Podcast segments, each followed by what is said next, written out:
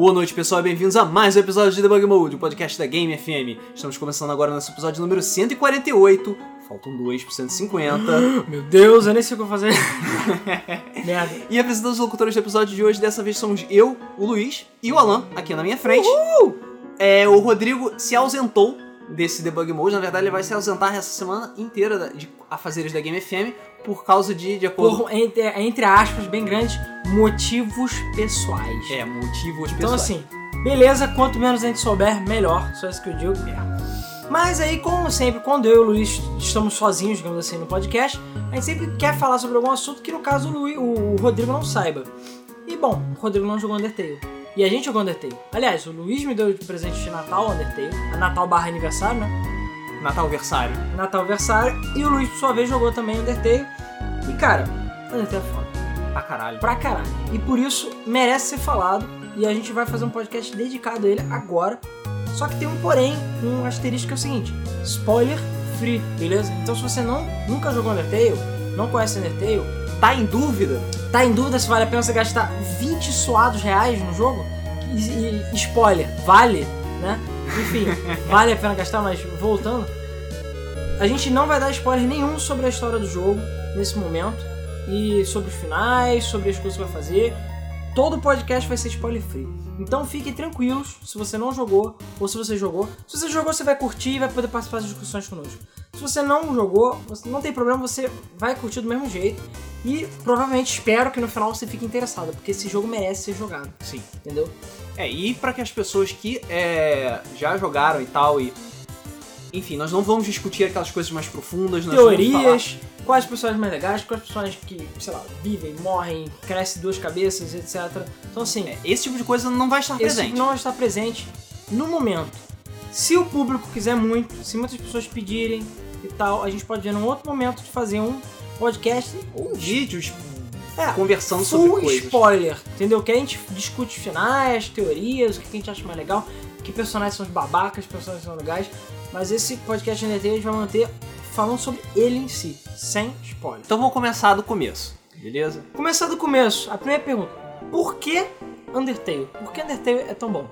Por que Undertale é tão bom? Cara, porque ele é. é- Ele consegue fazer tudo. de- Tudo que ele quis fazer, ele fez direito. Ele tem a duração perfeita, ele tem um estilo de jogo que é. É. Inovador. inovador e divertido para os padrões de hoje, sabe? Ele não se arrasta, ele é rápido, ele é dinâmico, ele te diverte, ele te deixa atento ao jogo o tempo inteiro. O jogo tem uma história simples, mas extremamente bem escrita. É, cara, você olha pra história e você não dá um puto furado, mas aí ela vai se desdobrando, desdobrando, e é aquele tipo de história que tem muito mais. Tipo, você é só um pedaço dessa história, você só tá vivendo um pedaço dessa história, e você vê que tem muito mais além do que tá acontecendo.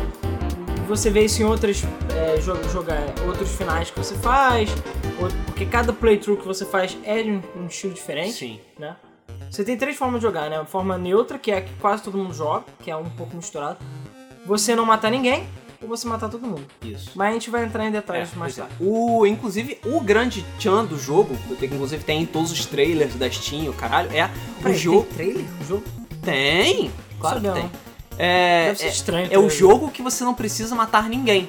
É, esse- essa era a chamada do jogo, sabe? Pois é, não, isso é foda. Isso, assim, isso é claro, e a internet ter ficado completamente louca pelo jogo. E o fato dele ter recebido notas absurdas, porque Undertale, cara, é só, pra mim era só mais um jogo indie feito por um cara. Quantos milhões de jogos indies com gráficos metidos ao Super Nintendo, ou gráficos... Na verdade, o gráfico do Undertale é bem, tipo, bem simples. É né? bem Super Nintendo mesmo. Cara, não. Você pega um screenshot de Final Fantasy VI, de um Chrono Não, você Trigger... pega de um Earthbound. Cara, mas o Earthbound é bem mais detalhado que o Undertale, não chega nem perto. Undertale é bem Depende. simples. Depende. Em termos de tipo, quantidade de cores, ah, ok, Undertale tem menos. Mas você vai ver quantas animações tem Undertale. Não, mas as animações realmente são fodas, mas é. Enfim, existe rotação de sprite, coisa que o Super Nintendo até tem, mas não, nunca não é, não é tão utilizado assim. Porque ele é um jogo moderno, querendo ou não. Mas. A questão é que quem olha pro jogo não dá uma foda pelo jogo, porque realmente você olha e. tipo, É. Sabe? É, quantos jogos mal desenhados você vê por aí? Tudo bem, a graça do jogo está nas batalhas e nos sprites das batalhas. Mas eu acho os sprites fora mais ou menos, sabe? Eu acho os sprites, você vê o papai, os outros personagens, que assim, cara, é. Mas é feio de propósito, cara. É feio de propósito. Porque isso é uma coisa que o próprio, o próprio criador do jogo, o Toby Fox, ele percebeu enquanto ele tava fazendo, de que se você fizer. É, de que o, ma, ah, o mais simples for o personagem, mais o nosso cérebro tenta completar o que tá Não. faltando. Isso sim, isso é um ponto muito bom do Undertale que a gente vai falar mais tarde. E que é uma coisa que os jogos modernos sofrem muito. Que Sim. você, tipo, tem um jogo lá, um maluco super mega detalhado e tal, que você pode ver a porra das rugas, os poros dele, você vê a espinha, o pelo encravado do, do braço do cara. Então você vê só aquilo, sabe? Você não tem como imaginar mais coisas. Ah, é, e a sua experiência é diferente. Exatamente. Mas a gente vai, vai entrar em mais detalhes sobre esse assunto mais tarde.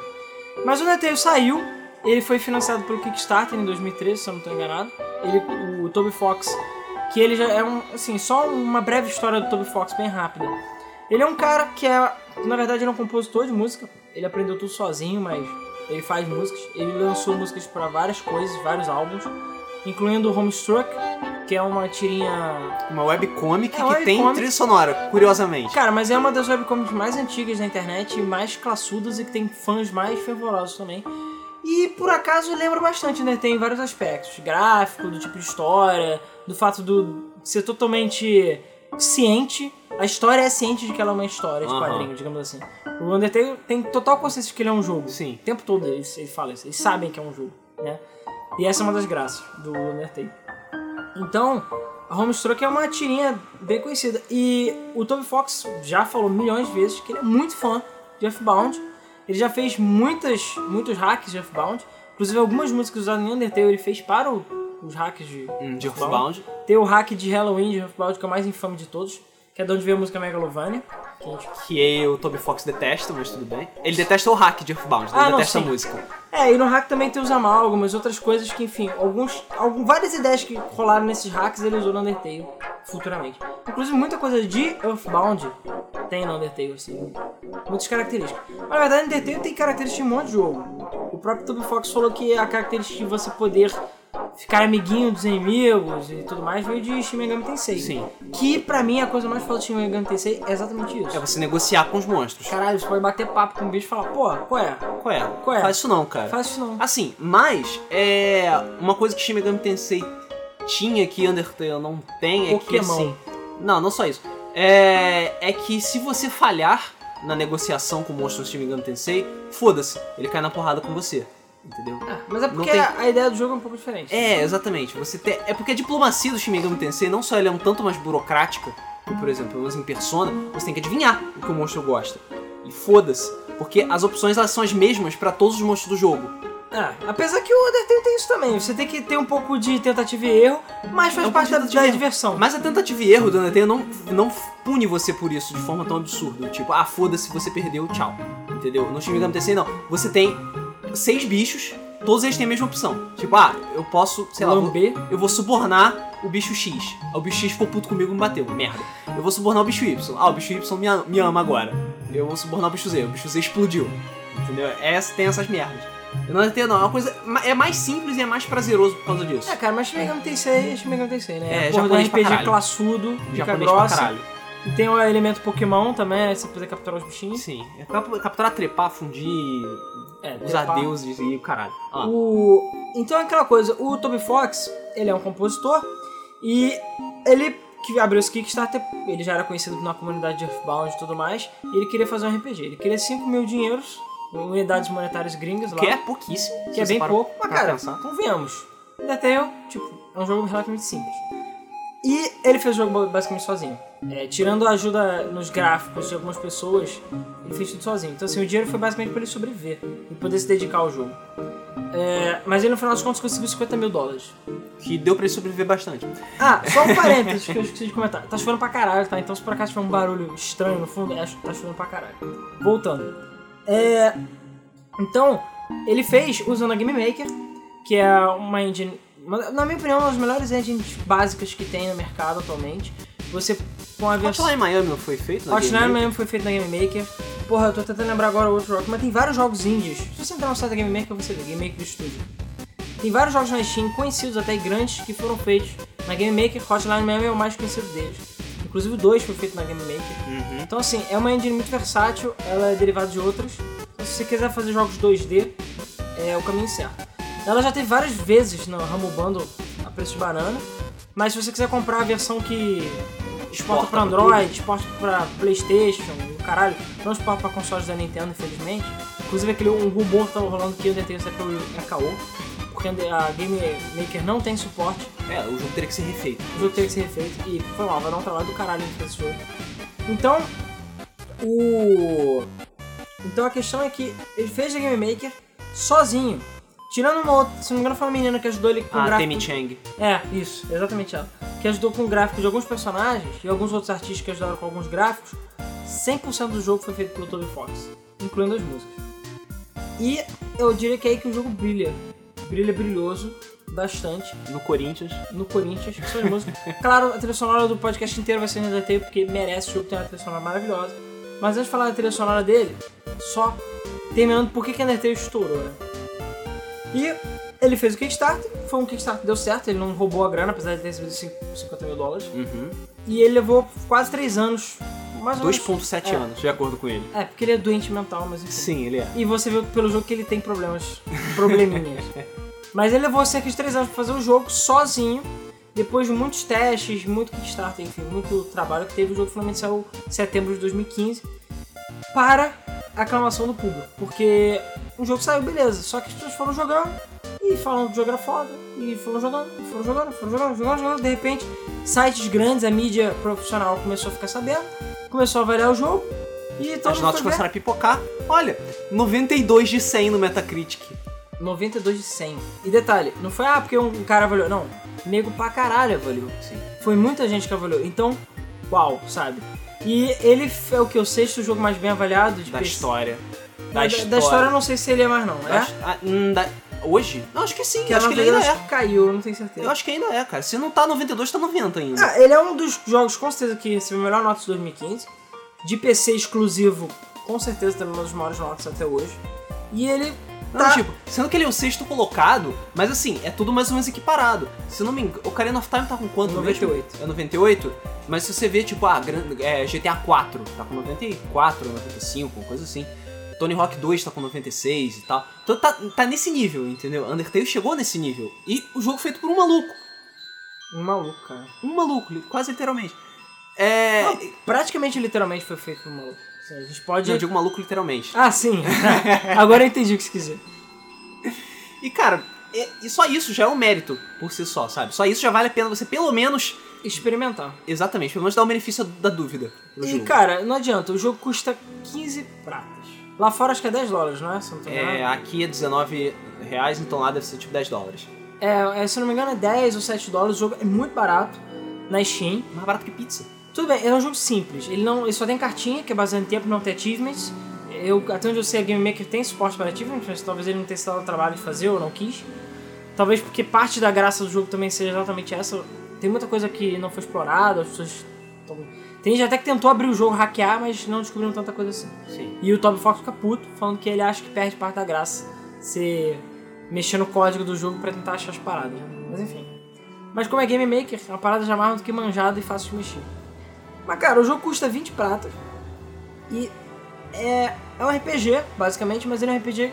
Se você fosse definir, é um RPG que mistura. é, tem elementos de Bullet Hell. Né? Que no caso você. O Bullet Hell é aquele jogo de shoot 'em up que você tem que mais desviar das balas do que atirar nos personagens. É o jogo de navinha que tem bala pra caralho. é, só que calma, eu já vi muita gente ficando com medo jogando ET por causa disso. Calma, não chega ao nível de Touhou, ou Icaruga, outras paradas bizarras. Não, não, não. O, o Hell do Bullet Hell de Undertale é bem tipo, sei lá, é só o primeiro círculo, sabe? É, É. bem, bem, bem levinho. Tem esses momentos de dificuldade, mas o jogo nunca é injusto com você. Aliás, tirando um momento, mas quase sempre o jogo não é injusto com você, a não ser em momentos muito específicos. Então você vai conseguir desviar da. Porque assim, o inimigo ataca e vamos. Por exemplo, lanças voam na sua direção e você tem o seu coraçãozinho que representa você e você tem que desviar pra não tomar dano. E é assim que você não toma dano nos ataques. Então não é que nem um RPG que você. Você bate e, você, o, o outro bicho bate em você. você quando vai bater, você bate no momento. Tem um- um- uma barra de intensidade, digamos assim, pra você acertar. E cada tipo de arma que você usa tem um, um comportamento diferente. Mas é, a de- sua defesa é, é, é- é você que defende, entendeu? Então o inimigo faz os ataques e você desvia com o seu coraçãozinho desse ataque. E essa é a coisa mais inovadora do jogo em termos de mecânica de RPG. Porque apesar de não ser RPG, ter aquela coleta de itens e tudo mais, ele toda hora fica é, desafiando os conceitos de RPG. E eu acho que esse é o maior ponto do jogo, é exatamente esse. O Toby Fox, ele já falou em várias entrevistas que as etapas de criação dele foram o seguinte. Primeiro as músicas. Quando ele pensou na história, ele como compositor, fez as músicas primeiro. E isso é um fator importantíssimo, na minha opinião. Porque Undertale tem uma trilha sonora espetacular. Tem. Eu diria que é uma das melhores trilhas sonoras totais, assim, de um jogo que eu já vi. Todas as músicas são extremamente boas. Elas são perfeitas para situações. Você- as músicas dizem muito sobre a situação que você tá. E, cara, quanto tempo que eu não ouço uma música de boss battle que te deixa realmente com o sangue fervendo, assim, caralho, batalha contra o chefe, sabe? Acho que Sonic... Não, fazia muito tempo, fazia muito tempo.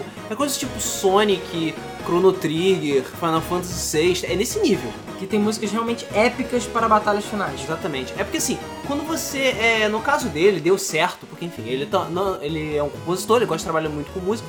E ele desenhou o cenário a partir da música. Então se a música ela tem um tom mais sombrio, ele pegou essa música e fez, ah, então o cenário vai ser assim, é um cenário bem mais sombrio. Se é um lugar mais, digamos, um lugar mais bucólico, uma coisa mais feliz, mais tranquila, que tem a música assim, com esses tons mais. É. mais. mais alegrinhos, né? O cenário vai ser bem mais alegre.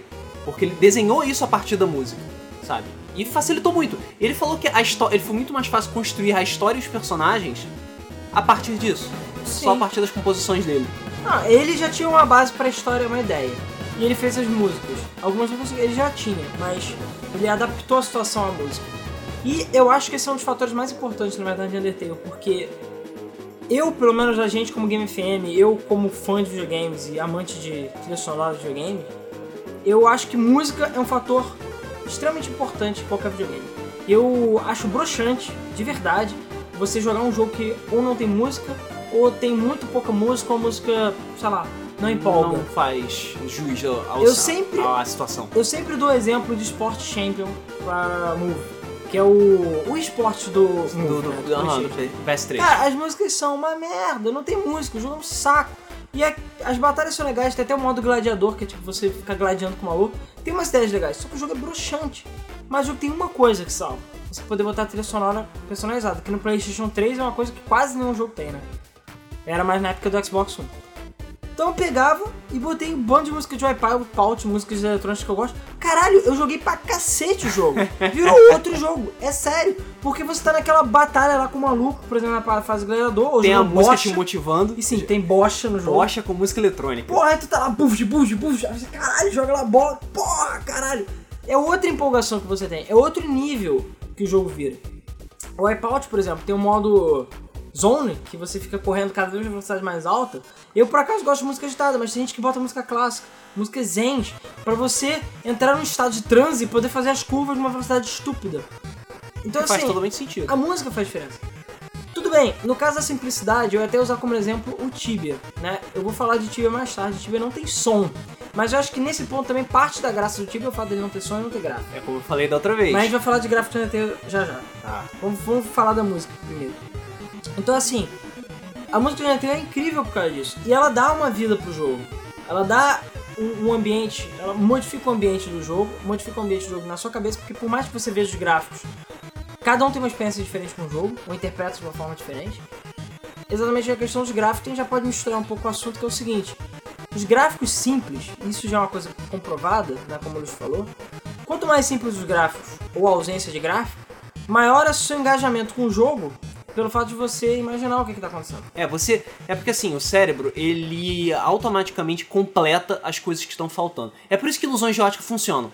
Porque você vê uma Sim. coisa, o seu cérebro. Ah não, peraí, tá faltando um treco aqui, deixa eu botar. Plim! Só que ele não tá aí. Mas você tá vendo. Por quê? Porque o seu cérebro imbecil acha que tem- tá faltando alguma coisa ali. Quando você vê um- uma coisa que é muito mais simples do que a sua compreensão permite, o seu cérebro automaticamente tenta colocar mais coisas ali pra dar uma. Não, cara, o nosso cérebro é incrível. Só alguns exemplos. A parada do vestido preto e azul ou branco e e dourado. branco dourado.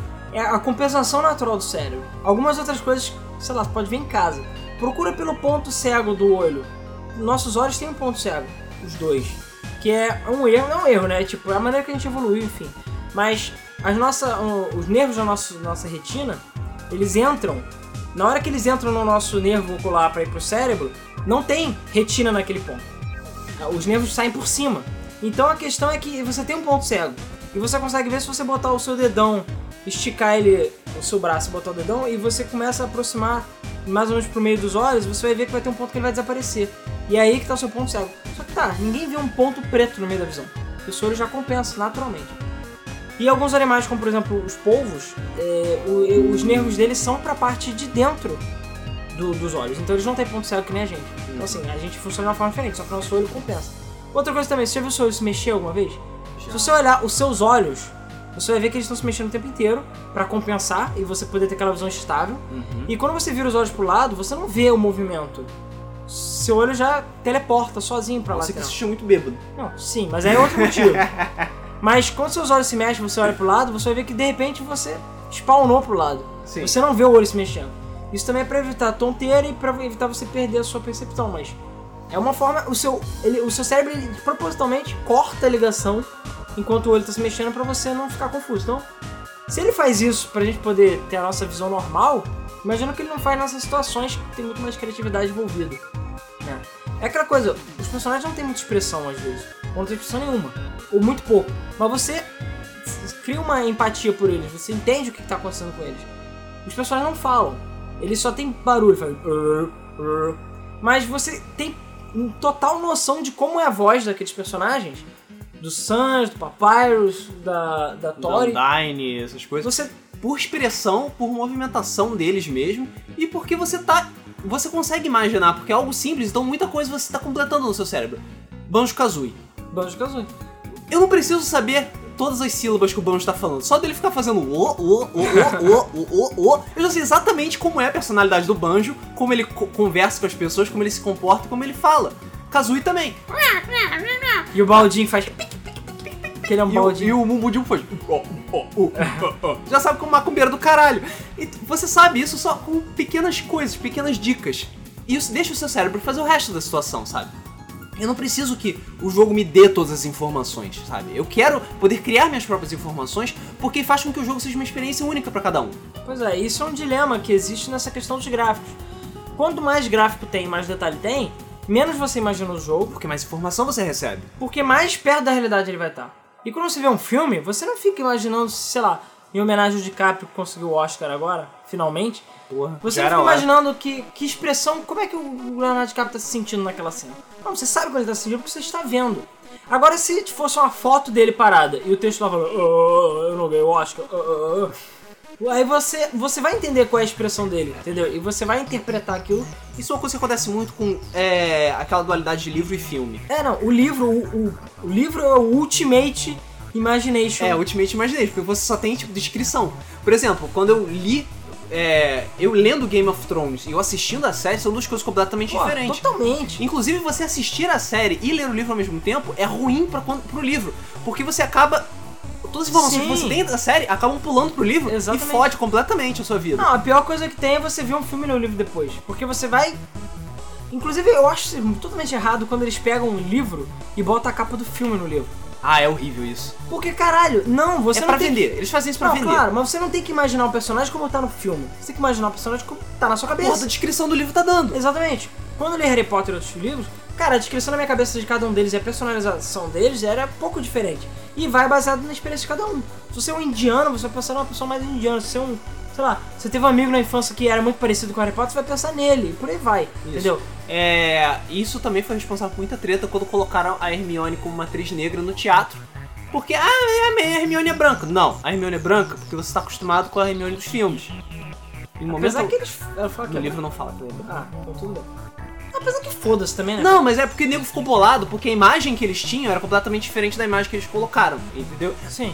A única pessoa que realmente tem a imagem é o Harry, próprio Harry Potter, mas tá na capa. E mesmo assim, ele tá muito mal desenhado na capa. Ele não só a capa é muito mal desenhada, como o filme não representa ele do jeito que o livro representa. Não, não, eu nem vou entrar nesse detalhe. Mas, Mas, enfim, foda-se. a questão que a gente tá querendo chegar é a seguinte: nesse ponto, menos é mais. Sim. Entendeu? Apesar de eu amar um jogo com um gráfico delícia que dá pra vontade de lamber a tela, às vezes menos é mais.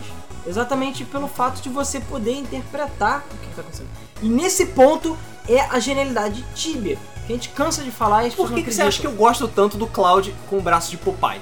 E o Barrett redondo? Não, apesar que não tem motivo pra ter aquele braço Popeye, desculpa. Não tem, mas é maneiro. Por que, que você acha que eu acho o Sabin foda, mesmo ele tendo, sei lá, 30 pixels de altura? Entendeu? Ele dá suplex no trem, eu acho caralho, a coisa mais foda do mundo. Porque eu tô imaginando na minha cabeça o filho da puta bombadão. Não, procura fanart na internet, é muito bom, cara. Os fanart, tipo, super desenho risco, assim, ele... Uou, dando um mó suplex no trem, porra. Exatamente, eu não preciso que tenha a animação dele dando suplex. Só ele agarrando o trem, subir, descer e dar o dano, meu cérebro já tá imaginando ele correndo que nem um desesperado, agarrando o trem com toda a força lá e pulando no infinito, sabe? Que nem o Zangief. Pois é, por mais que você não imagine cena por cena, você naturalmente já preenche o que tá acontecendo e você entende o que tá E acontecendo. Tibia é isso. E Tibia é exatamente isso. O fato de não ter som, não ter gráfico, e Tibia é um nível além, porque nem gráfico teve, você não vê. a- O Undertale ele tem uma coisa que eu acho legal, você vê os gráficos dos sprites de personagem na, no, no mundo, você sabe qual é a cor deles, você sabe qual mais ou menos eles são.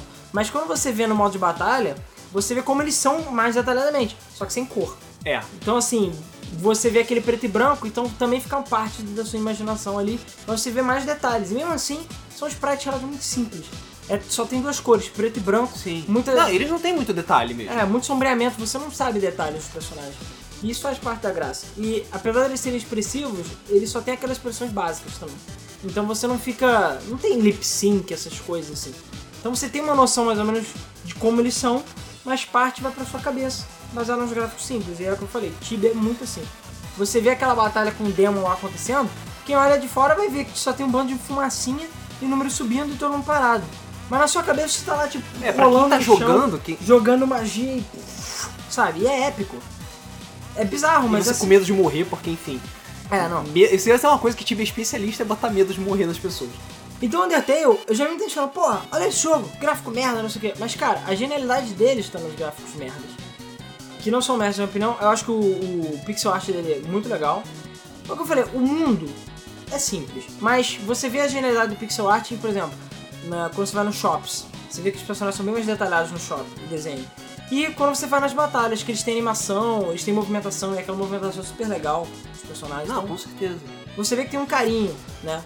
E as músicas complementam ainda mais nas batalhas e nas situações que você está no jogo. E Undertale, por que, que Undertale fez tanto sucesso? Por que, que ele é tão impressionante? Porque ele, por dois motivos. Primeiro que o jogo é totalmente bem pensado. Cara, se tem algum buraco no jogo que não seja proposital, eu acho que não tem, pra falar a verdade. Eu não achei, pelo menos. Hã? Eu É, não achei, Eu não achei. Tudo que está no jogo está ali por um motivo. Tudo. E, e tudo que não está, está ali por um motivo. Não, inclusive, tipo, plots que eu pensei, tipo, ah, fulano podia ter feito isso porque não faz sentido ele fazer. Aí vai no final do jogo e explica. Ah, merda. É, tudo É, tem um motivo. Eles Você pensaram fica nisso. pensando, ah, porra. E ele brinca com a própria questão de save e loading, do próprio fato de ser um jogo. Em muitos momentos o jogo brinca com isso, ou com os paradigmas do RPG. Por exemplo, você vai num shopping, assim, não é um spoiler, mas é uma coisa. Assim, você vai ao longo do jogo vai vendo isso, mas uma das coisas mais genéricas que eu vi é você ir no shopping e você vê que tem a opção de vender. E você, pô, vou vender meus itens, né? velho? RPG. RPG? RPG, você chega e vai vender o item. Ah, que isso? Você acha que eu sou o quê? Tipo, aqui não é, é- é- não é uma casa de penhor, sabe? Eu, tô, eu sou uma loja. Quero vender e ganhar dinheiro, não quero comprar sua ver Se ficar comprando teus itens direto, eu vou ficar sem dinheiro, caralho. Aí tu fica assim, putz, é verdade, sabe? Em todas as lojas de qualquer RPG, você consegue vender seus itens velhos. É Porque o, o como o mundo de Undertale ele é bastante compacto, ele- o Toby Fox conseguiu desenvolver todos os personagens. Todos os personagens são bem desenvolvidos. Todos. E todos eles você sente que é um indivíduo com personalidade do caralho. Sim. Não só por causa da simpli- simplicidade gráfica e cada um tem o seu jeito de falar diferente, mas por causa dessas coisinhas do tipo, o lojista chega pra você e fala: "Cara, eu não vou fazer isso porque eu vou ficar sem dinheiro. Eu vou ter, eu tenho que comprar comida, caralho". E você fica: "Porra, é verdade. Eu, isso não é um bot, sabe? Não é uma merda, isso não é um NPC escroto, é o maluco da loja".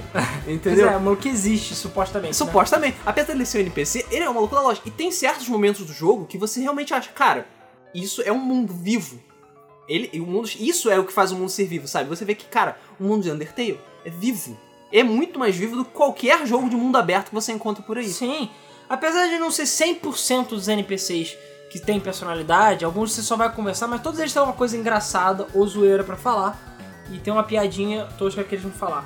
E tem alguns NPCs que você vê de novo e tal, e fecha algumas arquinhas de piadas bobas e Sim. tal. Tipo, Isso- Earthbound faz muito disso. Faz muito Ele não disso. faz com tanta perfeição, porque Earthbound é um jogo muito maior, com muito mais NPCs pra esse tipo Não, de tem uma coisa. escala totalmente diferente. Mas você vê que os, tipo, os personagens, eles têm, tipo, as vidas deles. Sim. Sabe? Ele não tá lá só pra te dar uma informação, O- tipo, ah, essa cidade é muito bonita. Aqui chove muito. Não. É, ele tem uma vida. Aquele personagem tem uma vida e ele faz, ele pode estar parado ali naquele momento, mas ele tem além disso. É, exatamente. O Earthbound, o, o NES, ele tem muito disso. Cara, se você é uma criança e você vai pra uma aventura de salvar o mundo e você fica dias, meses, sei lá, fora de casa, você fica com homesickness, que é uma coisa que não tem em você português. sente falta de É, casa. você sente falta de casa. Sim, com saudade. E ele perde HP, ele começa a ficar com meio Ele problemático começa a ficar doente e tal, ele começa a ficar porque meio ele porra. fica com saudade da mãe dele, porque ele fica com saudade da casa dele. Então, você ligando pra mãe dele ou visitando a mãe dele, se for possível, você cura um pouco disso, você acaba com isso.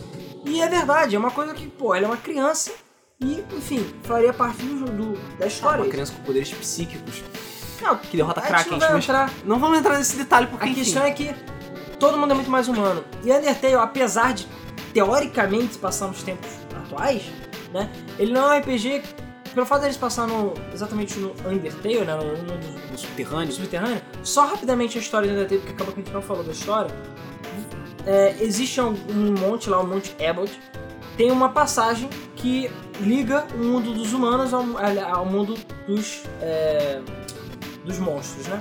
Isso porque há muitos e muitos anos atrás houve uma batalha entre Teve monstros. uma guerra e os Uhum. monstros perderam essa guerra, porque os humanos eram muito mais fortes, porque eles tinham determinação. E. É, determinação é a palavra do jogo. É a palavra do jogo. É, e eles foram todos trancados no subterrâneo por uma barreira. Você pode entrar na barreira, mas você não pode sair dela. Exatamente. Então você, o personagem, moleque sem sexo. moleque é, enfim, um personagem. Isso é uma coisa que a gente vai falar também no detalhe, que é justamente questão de gênero. É muito subjetivo no jogo. Mas você é um personagem que basicamente É você. é você e você caiu nesse buraco e foi parar lá no, no submundo, que é o mundo dos monstros, você não tem como sair. Então você. O, o- seu objetivo é sair e voltar pro, pro mundo dos humanos. Então assim, o jogo se passa no ano de 200X. Então, assim, aliás, 2. 201x. É, 1x. Na verdade pode se passar, sei lá, nos anos 2010. É. Então assim, é atual, o jogo é atual.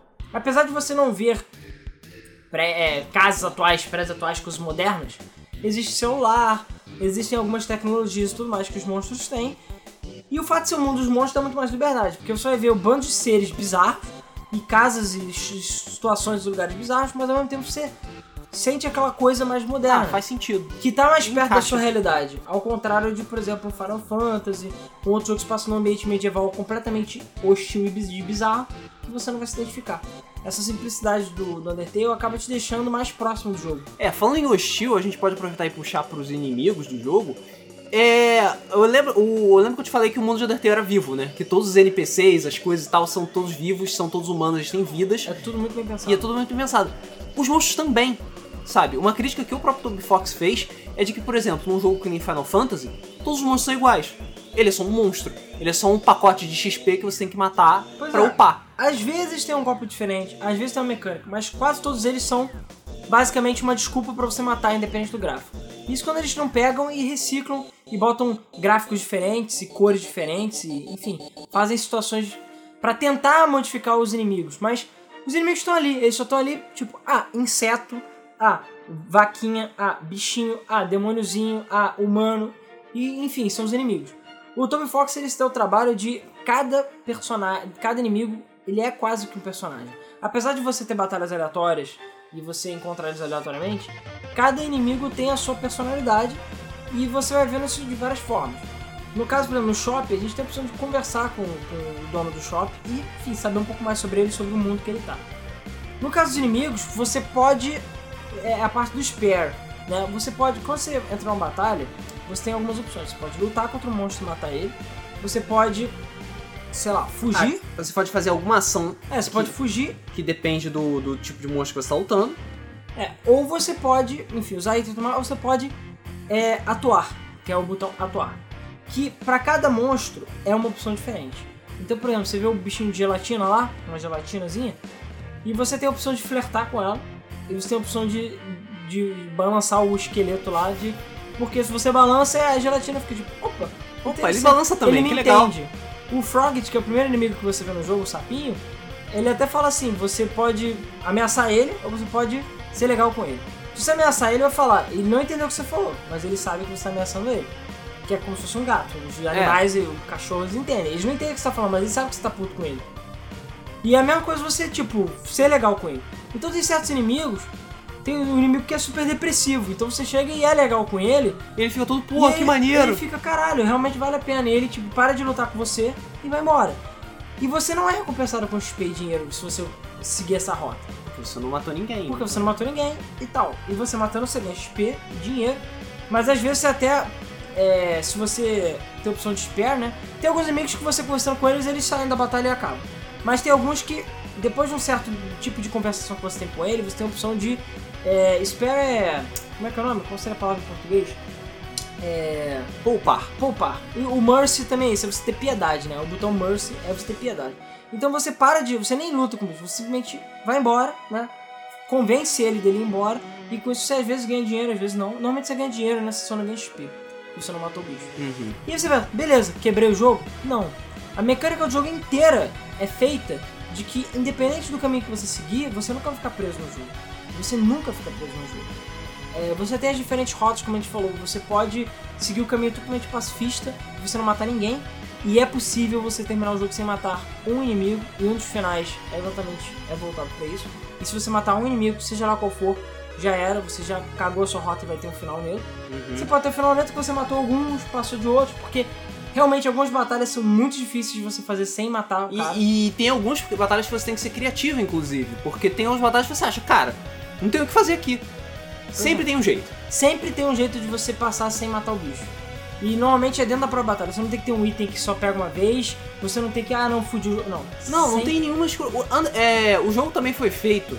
O Toby Fox, ele criou Undertale de acordo com coisas que ele gostaria de fazer. Entendeu? Então ele tirou coisas que ele não gosta de fazer. Undertale você não precisa voltar nos lugares. Ou precisa voltar muito pouco. Por quê? Porque o Toby Fox odeia fazer backtracking. O Toby Fox detesta fazer grinding também. Então você não precisa fazer grinding em Undertale. Não precisa. Não precisa. Em qualquer rota. Em, Em qualquer, qualquer rota, rota. você não precisa fazer grinding. Você não precisa ficar horas e horas e horas matando, matando. Não, preciso matar porque eu preciso ficar forte. Até Não. porque pra você fazer a rota genocida, que é a rota que você mata todo mundo, pra você fazer realmente a rota genocida, você tem que exaurir o número de inimigos daquela área. Que é uma coisa que não existe, hum, acho que eu nunca vi em nenhum RPG. Não, não. Ever. Você sempre tem uma forma de voltar e matar mais bichos pra poder ganhar mais level. Mas não, nessa rota ele fala, não, aqui não é aqui não é um mundo RPG. Aqui não é um lugar que tem conta aleatório e bicho infinito. Não. Uma hora você vai matar todo mundo que tem no mapa. E acabou. E aí acabou. Porque você no mundo real, você tá numa floresta, você matar todos os bichos, Acabou uma hora que vai acabar os bichos. e aí você matou todo mundo. Então, assim, é genial isso. Você vê que cada área tem um número X de bichos e você matou todo mundo, acabou. E isso faz parte da história e faz parte dessa rota que você segue pra conseguir o final genocida, como eles chamam, que é o final do mal, que literalmente você se torna vilão do jogo, sabe? Pois é. E você, eu diria que é um, é um primeiro jogo que eu vejo também que te faz realmente sentir o vilão e ter aquela ideia de vilão. Porque você, você não é nada no jogo, você é um garoto, uma pessoa, você está lá. Né? Um garoto, enfim, você é um ser humano, você está ali. E você segue diferentes rotas baseadas no que você vai fazer. Então você pode ser o cara bonzinho que não mata ninguém, você pode ser o cara que só tá ali querendo sair da porra do submundo e ir embora, ou você pode ser o cara que você é a encarnação do demônio e você simplesmente quer matar todo mundo porque você é mal pra caralho e você é o vilão do jogo, sabe? Como se fosse. Você mata todo mundo. É. Se você está matando todo mundo logo, você é o vilão do Inclusive, os personagens passam a interpretar você, a interpretar o jogo como se você fosse realmente vilão. Começa a surgir heróis, começa a surgir pessoas que, não, você é o mal encarnado e eu vou acabar com você. Tipo, porque você me- realmente... O jogo virou, não é mesmo? É, porque você é realmente o vilão do jogo. Você não tem. Quem você tá enfrentando é o vilão. Você é o vilão do jogo. E você é que, enfim, faz o papel de vilão. E que quer destruir tudo. E você que tem que ser parado, né? Pelos NPCs, pelos computadores, né? Pelos inimigos. É. E. E é, cara, o jogo ele é perfeito pra fazer você se sentir um merda. E é bizarro você ver um jogo que não tem gráficos, que é tão simples. Tem momentos que você tem aquele. bate aquele fio, sabe? Violento, quando você mata alguém, ou quando alguma coisa acontece no jogo, ou quando certas situações acontecem, você fica assim, Eu me senti mal em alguns momentos. E tem certos momentos que dá vontade de chorar, de ficar tipo, caralho, você fica triste, sabe? Sim, não, com certeza. Você fica emocionado em vários momentos justamente por isso. Porque ele faz com que você se sinta tão investido no jogo, você tá tão imerso naquele mundo, que quando as coisas boas acontecem, você fica feliz pra caralho. E realmente, quando, cara, tem certos momentos que fica puta que pariu, caralho, porra. E tem um, quando acontece alguma coisa ruim, você fica genuinamente chateado, sabe? Pois é. E quando você não sabe o que fazer, você realmente fica tenso pra caralho. Porque, porra, eu não quero fazer isso, mas, porra, tô ou sendo obrigado. você comete um erro. Toda vez que você joga a primeira vez, você não tem muita noção do que tá acontecendo no jogo. E eu recomendo você, a primeira vez que você jogar Undertale, jogue do jeito que você jogaria. Não olhe guias, não olhe nada. Porque é a experiência pura, digamos assim. Depois você olha o guia, você vê como é que você faz certos finais do jogo. Mas joga pra valer. Do jeito que você jogaria. Você vai ter uma experiência. Depois você. Enfim, certos momentos do jogo aconteceu de eu ficar assim, tipo, eu me senti mal pelas ações que eu fiz no jogo. Sabe? E ele faz isso toda hora, ele toda hora fica te testando. Tem hora que você vai pegar certos itens no lugar, você pode pegar à vontade. Só que ele, tipo, fica falando, cara, sabe, você realmente faria isso de pegar? Você tem a opção de pegar um item de graça e você vai pegar todas essas vezes e foda-se, sabe? E o jogo te provoca o tempo inteiro. Ele te provoca. Seja com as batalhas, do jogo quebrando a imersão e você, tipo, você às vezes, é o que eu falei, o jogo o tempo todo ele brinca com a sua caixa de batalha, com o jogo. Ele toda hora fica pisando fora da quarta parede e você fica pensando o que fazer. Então, assim, às vezes tem que pensar realmente fora da caixa pra poder ver, resolver alguma situação. E vale a pena. E vale a pena. Porque, cara, é. Undertale é foda, entendeu? E vale muito a pena jogar. Se você não, não jogou até o momento, você tem que jogar. É um dos jogos mais geniais já feitos nos últimos anos e talvez da história. O Luiz, pra ele, é melhor do que o Chrono Trigger. É muito melhor que o Chrono Trigger. Que é um. Cara, é um. Uma, uma declaração pesada. Eu não sei. Eu não consigo comparar Undertale com Chrono Trigger porque pra mim são produtos de épocas diferentes. É, Chrono Trigger é um jogo espetacular e genial na sua forma. É, a maneira deles lidar com os finais, das suas consequências, dos seus atos. Undertale é, tem um pouco disso, né? Que Undertale tem muito. Mas Chrono Trigger ainda é um RPG, um JRPG. Ele ainda tem aquela os pés enraizados.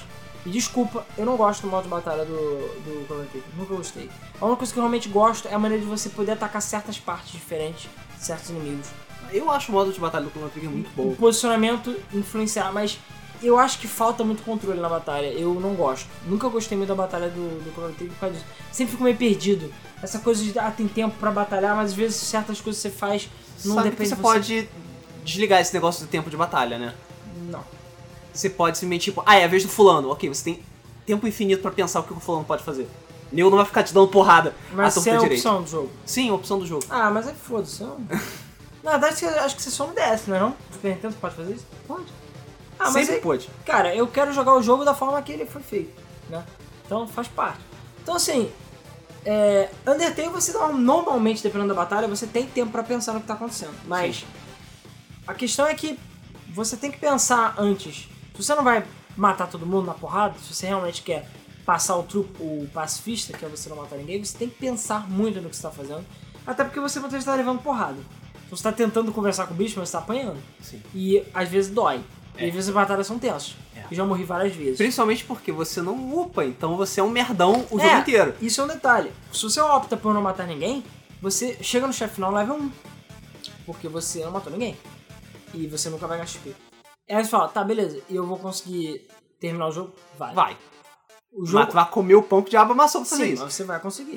Não é impossível. Não é impossível. Relaxa. Undertale não é nem de longe o jogo mais difícil que eu joguei. Não, ele tem seus momentos bem difíceis, mas com determinação, como o próprio jogo já diz, você consegue terminar o jogo e em todos os finais fazer tudo que tem que fazer no jogo. E cara, é como eu falei, a coisa mais genial de Undertale é a forma em que tudo, tudo no jogo é pensado. Então essa questão de vender os itens é pensado. A questão de você querer abusar de certas rotas ou fazer certas coisas é pensada no jogo sim. A questão de você sempre, às vezes, esperar uma recompensa por certos atos E sim, você espera. Você não tem que fazer as coisas pensando que você vai ganhar alguma coisa. Tem que fazer as coisas porque é a coisa certa a fazer. O fato de você querer sair entrando em qualquer lugar e pegando as coisas de qualquer um, não é assim que funciona também o jogo. É, Cara, é tudo. Ele quebra os paradigmas do RPG em vários aspectos. Sacaneia em alguns aspectos, por exemplo, questão de tutorial.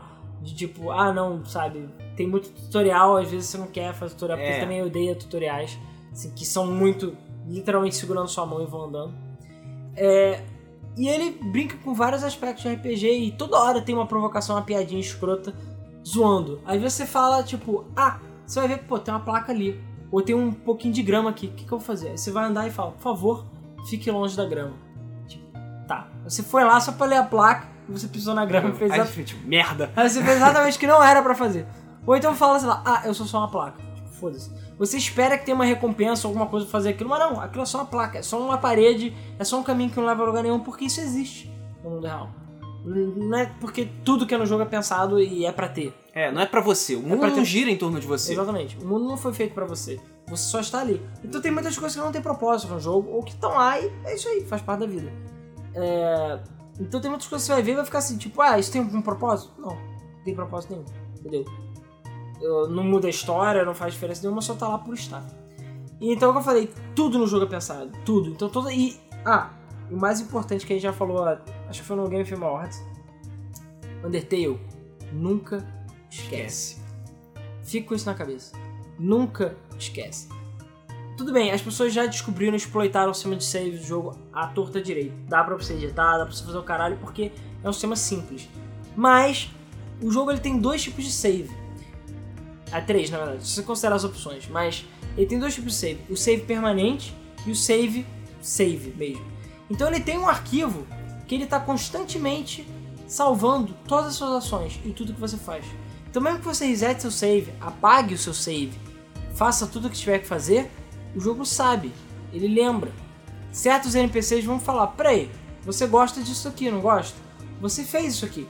Eu te matei uma vez. Você me matou uma Você vez. me, matou, você me matou várias vezes. E tipo, ah não, você lembra que você gostava muito disso? Eu tenho certeza que você me disse isso uma vez. Então assim, o caralho, eu apaguei meu save, filha da puta, sabe? A primeira vez que eu fiz isso, eu fiquei bolado.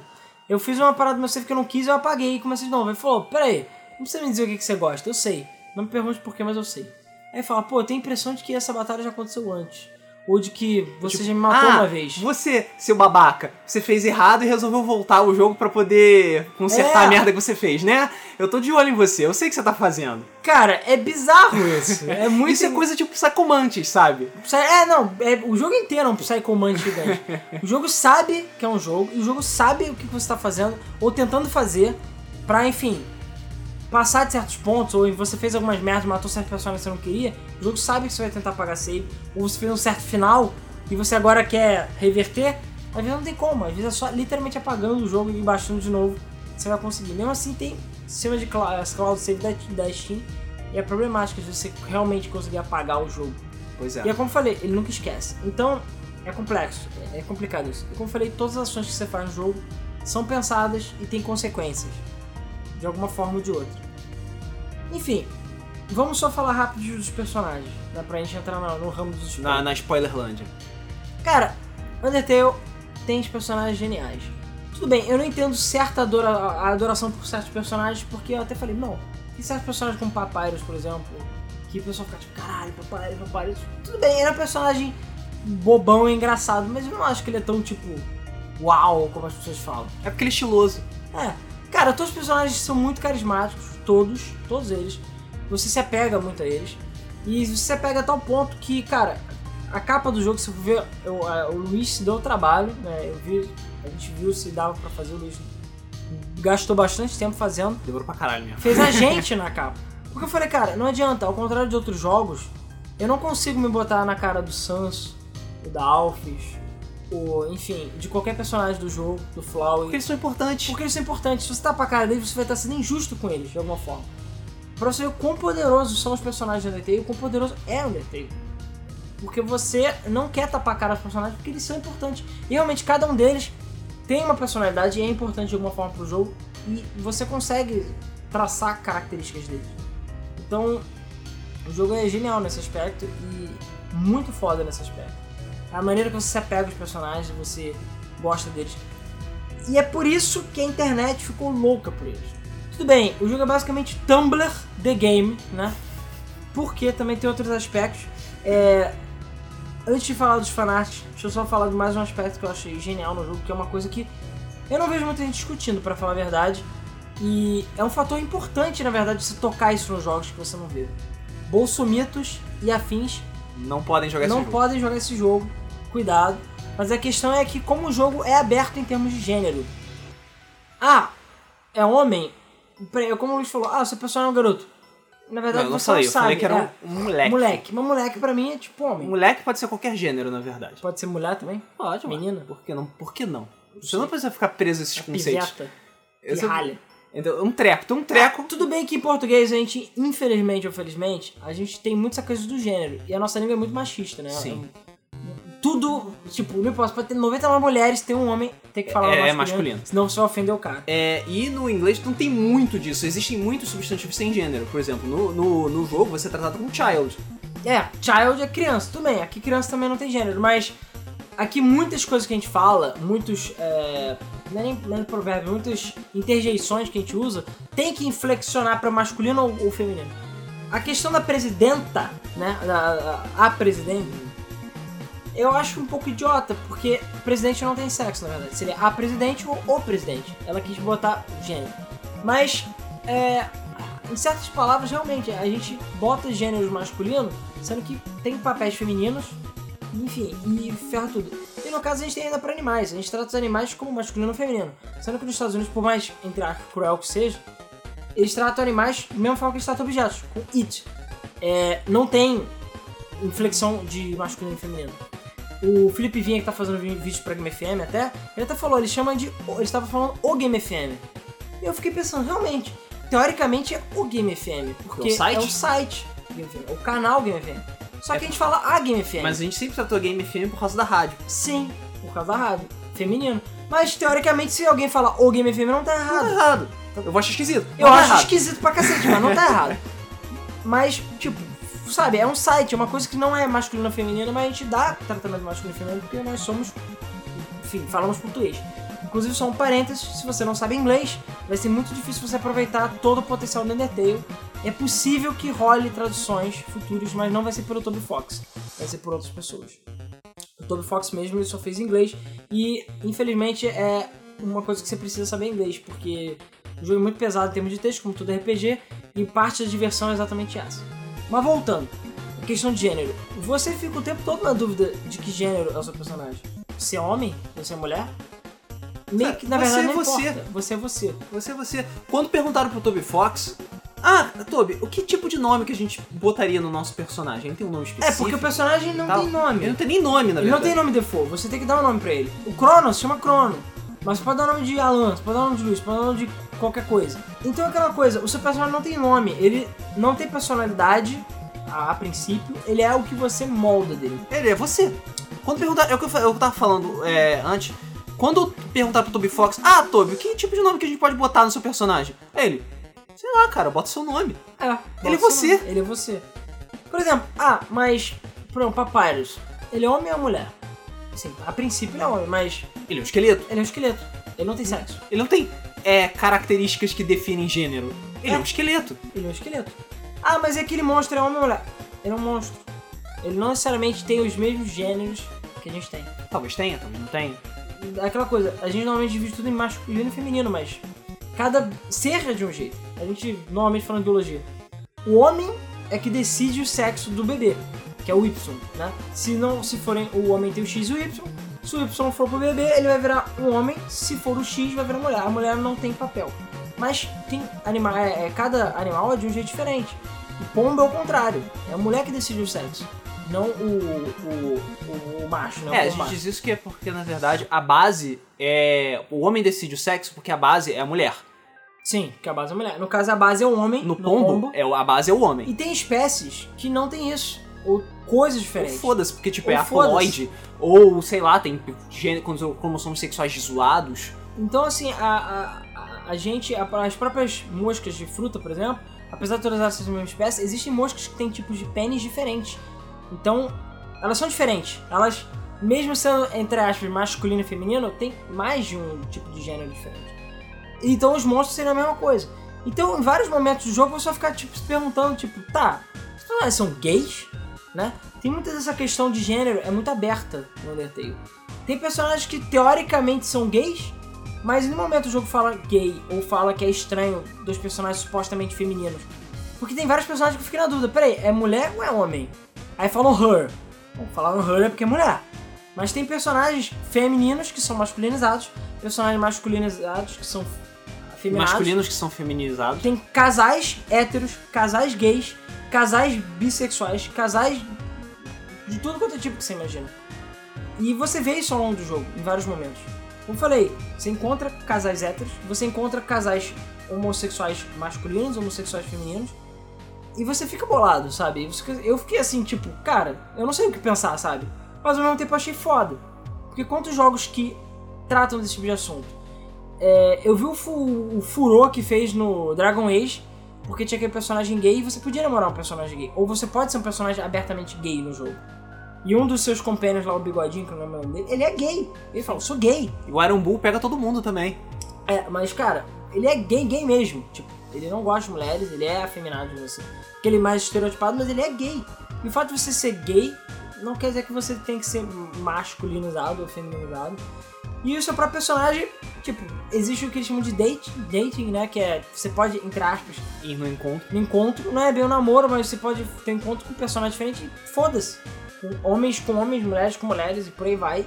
E não importa o jeito. Daí, não é um problema. Ninguém trata. E lá ninguém trata aquilo como um problema. É uma coisa que existe, é natural. Isso não é relevante na história. Não é, não, não é relevante. Sabe? E eu fiquei assim, eu acho que pelo tipo de público que joga, como eu falei, Tumblr The Game, né? Que é um público mais aberto, é um público muitas vezes gay ou bi, ou enfim, que não se incomoda desse tipo de coisa, não, não tá ligado. Porque assim, isso não é um problema. Ser gay, essas coisas não é um problema. É só um status da pessoa. Enfim, cada um é o que quer na vida. Se o cara quer ser gay, deixa ele ser gay. Se o cara quer ser hétero, deixa ele ser hétero e por aí vai. Cada, é, cada tipo de um tipo. E, por favor, Bolsonaro não venha com história de que só é, que não existe animais gays, que a natureza não é assim. Ah, pelo amor de Deus, né? É, o que mais tem, na verdade, é bicho gay ou de dois sexos. Sim. Na verdade, a gente aqui é diferente. Pelo contrário, poucos animais são realmente monogâmicos ou é, só se interagem realmente é, com um Que valorizam, digamos, como é que era? A moral e os bons costumes, digamos É, assim. Enfim. Como eu já ouvi tantas vezes. E sim, tudo bem, aparelho excretor não reproduz, dependendo da espécie, mas foda-se, entendeu? A questão é que se o bicho quer ser gay, quer ser hétero, qualquer coisa, Deixa, é. deixa os garotos brincar. deixa os garotos brincar. Ou as garotas, ou as garotas, ou. Enfim. whatever. E o Undertale ele trata muito disso. E eu não vi a internet choramingando que nem aconteceu com outros jogos. Talvez porque ele não seja tão mainstream assim. E como eu falei, Tumblr The Game. Pelo fato dele ter essa, essa característica assim, essa coisa mais aberta, esse personagem e esse público, né, um pouco mais mente aberta, digamos assim, é que teve essa explosão também na internet. Agora, recentemente, no GameFAQs, eles fizeram aquela batalha de melhores jogos ever. Ever. E Undertale ganhou de Ocarina of Time na batalha final. É. Tudo bem, é votação na internet. E a internet é mais Undertale do que o Ocarina of Time, eu diria. né? Hoje em dia, sim. Se você for ver na internet, não tem tanto gente que joga Call of Duty assim. Mas o Call of Duty não para de vender. Por quê? Porque as pessoas não estão na internet. As pessoas não estão lá nos fóruns de games PES. discutindo. Falando, não, isso é jogo tal. Tudo bem, às vezes são porta de entrada. Mas não são. O Undertale, ele é muito disso. Então os fãs de Undertale são realmente fãs. E eu me divirto bastante vendo os fanarts que o nego faz. É um jogo que tem muita paixão. E pelo fato de ter esses gráficos simples, cara, depois de você jogar, zerar, se você jogou, procure fanart. Eu não lembro o nome do cara, mas ele fez. Ele ilustrou as batalhas contra os bosses do jogo. São todas fodas. Cara, ilustrações são lindas, lindas. E só antes de fechar pra gente começar nos spoilers, questão das batalhas em si. O fato de ser esse bullet hell, esse tipo, cada batalha é de um jeito. A gente tem os inimigos e tem os inimigos básicos, mas todos eles são pensados, Todos eles têm um golpe específico. todos eles têm golpes que fazem sentido no contexto. Tem mais de um tipo de golpe e tudo faz sentido no contexto do personagem. Entendeu? O bichinho que é um vulcão, ele vai soltar fumacinha. Se o bichinho que é o saco, ele vai agir como um saco. Ele vai pra ter você. mosquinhas que vão atacar você, ou ele vai tentar pular e comer você. E por aí vai, o personagem tem lança, ele vai jogar lança. Mas tem outras coisas que ele pode fazer diferentes com aquelas lanças. O maluco é bombadão, ele vai usar os músculos dele pra bater em você, porque ele é bombadão. É, ou outras coisas. Ou suor, ele tipo, tá suado, ele joga o suor em você e vai gotinha. Então assim, É suor ácido. é genial. E quando você tem batalhas duplas, os dois golpes se combinam. Então você tem o sapo, sei lá, com o cara suado, cara suado vai suar e você tem que desviar do suor dele enquanto o, o, O sapo fica pulando. ou, ou pulando, jogando mosquinha, e cada hora de um jeito. Você sempre tá interagindo com o jogo, não fica uma coisa, aperta A e ataca, aperta A e É, ataca. não aperta X, sabe, Square? Sabe? Qualquer RPG, na verdade, né, de, de turno. Então, e cara, cada batalha é única no jogo. O jogo tem bastante bosses, se você pe- pe- tem vários chefes. Eu diria até que ele tem quase mais chefes do que inimigos, mas os próprios inimigos são quase como chefes. E tem alguns inimigos que seriam chefes, na verdade são inimigos. Mas enfim, você tem essa questão de que cada batalha é única e você sempre tem que pensar como você vai derrotar aquele personagem, como vai ser a estratégia de batalha daquele personagem. Enfim, e como vão ser as coisas do, daquele personagem daquela batalha. Então, cara, e mesmo às vezes você enfrenta o mesmo personagem, só que em ocasiões diferentes, ou em situações diferentes da história, ou em rotas diferentes que você está fazendo, e ele vai atacar você de forma diferente ou vai agir de forma diferente. Cara, isso é genial e deixa o jogo sempre fresco, sempre inteligente e sempre foda. E cada batalha se torna única, não fica naquele feijão com arroz que todo jogo de RPG tem. Que apesar dos inimigos terem golpes diferentes, eles só dão danos diferentes ou fazem status. Não tem o contexto.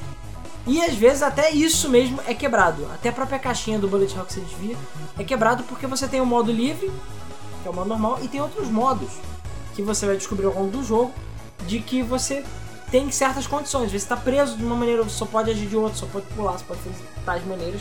Então assim, cada hora, cada batalha você não sabe o que esperar. O jogo sempre te faz pensar no que, que você tá, tem que fazer. E isso é genial. E cara, bom, se você não se convenceu de jogar Undertale, cara, eu não sei como mais te convencer. Talvez uma Steam Sale quando o jogo estiver bem baratinho Cara, você eu não compre. acho que o jogo vai estar barato. Porque assim como outros jogos indie, é ele que publicou o jogo. Ah, ou seja, Então, ele que decide. É ele que decide. Eu acho que se tiver sale, vai ter, mas é difícil. Já teve. Já teve, já mas é esteve a 16. 10%. É. Mas já, quando o Luiz me deu de Natal, que foi um dos melhores presentes de natais que me deram, foi 15 pratos, né, que você pagou. Ah, viu? Foi, foi um bom presente. Não, cara, porque foi mal. Eu, quando eu fui jogar Undertale, eu não dava nada pro jogo. Eu falei, ah, Tanto que demorou pra caralho pra jogar. sim. E tanto que no início eu até fiquei meio assim, tipo, ah, parece que o jogo vai ser chato, mas vamos jogar. Mas, cara, se você cansou, não cansa. Jogue até o final. Determinação, cara. Determinação. Porque o jogo vai te surpreender em vários momentos. Que você fica assim, tipo, ah, que saco, ah, é lento. Eu falei com o Luiz que no início do jogo eu fiquei até com um pouco de sono, pra falar a verdade. Mas o jogo vai crescendo dentro de você e você as coisas vão acontecendo e você vai entendendo mais o que tá acontecendo. E vai ficando foda o jogo. Fora que você um monte de jogo é genial. Né? Então, cara, eu recomendo fortemente. É um jogo que merece 10, fácil. Pela genialidade, pela forma como ele é bem pensado, é tudo muito bem amarrado. Não tem bugs, não tem glitch, não tem nada. É, o jogo é genial, é uma obra de arte, assim como outros jogos que a gente já viu. E merece ser jogado por todo mundo. Eu diria que a única barreira é você só poder jogar no PC, mas ele roda em qualquer PC porque ele tem gráfico muito simples, ele roda em qualquer merda mesmo. E o fato de Com você. algumas ressalvas, na verdade. É, Tem uma outra tem batalha. algumas sessões de Bullet Hell que Tem algumas tensas. versões de Bullet Hell que fica mais lento no computador. Na verdade, se você tiver um PC ruim, é até melhor, porque fica mais fácil. É. Fica lerdo pra caralho. Verdade. Mas, o, de forma geral, o jogo meio que roda em qualquer computador. E a única barreira real pra gente que é brasileiro é o português e o inglês. É, no caso do inglês, né? É, quem não sabe inglês vai ter um pouco mais de dificuldade. You're gonna have a bad time, né? É, mas talvez alguém já tenha feito alguma tradução, não sei. Eu sei que o próprio Toby Fox é a favor de traduções. Não, apesar do jogo não ter suporte, ele falou que tipo, não se incomoda alguém hackear pro jogo ter suporte português. Então no momento é meio complicado jogar pra quem não sabe inglês, mas vale a pena jogar. Bom, eu acho que no geral é isso. É, a gente, claro, podia falar um pouco mais dos personagens tudo mais, mas a gente tá querendo manter esse podcast spoiler free. Então, a gente não vai entrar em detalhes sobre personagens, sobre situações, sobre finais, sobre certas coisas que acontecem no jogo, exatamente por isso. Então, em respeito à galera que não jogou. Claro, a gente repete, se o pessoal, o público que é quiser muito um podcast só sobre spoilers, sobre teorias, ou até mesmo sobre o tema, só lembre de botar nos comentários quando vocês falarem com a gente, bem grande, spoilers a partir de aqui. Spoiler, porra! E aí você fala, galera, quero que vocês falem mais sobre o fulaninho, sobre não sei o que, ah, sobre o, sei lá, o personagem secreto, etc. Por aí vai. Aí a gente pode falar sobre o assunto. Ou sobre o final X final Y. Ou sobre a batalha do boss e tal, que foi difícil pra caralho. Beleza.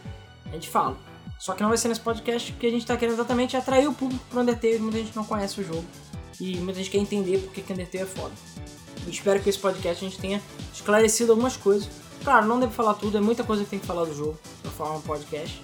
Mas eu acho que deu pra entender por que, o jogo é tão genial e por que o jogo é tão foda. né? E por que muitos jogos deveriam aprender com Undertale. Pois Principalmente o gênero de RPG. né? E nada de copiar, né? É, Tipo, parar e raciocinar. Copiar Bullet Hell. O segredo do, do jogo ser foda não é o Bullet Hell.